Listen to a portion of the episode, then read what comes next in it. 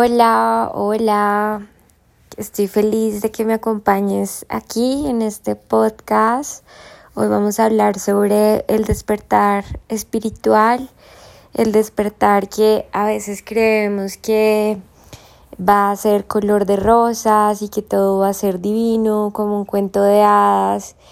Y resulta que, que el despertar de conciencia trae muchos matices de diferentes colores y vas a pasar por diferentes estados, diferentes em, canales, diferentes pasos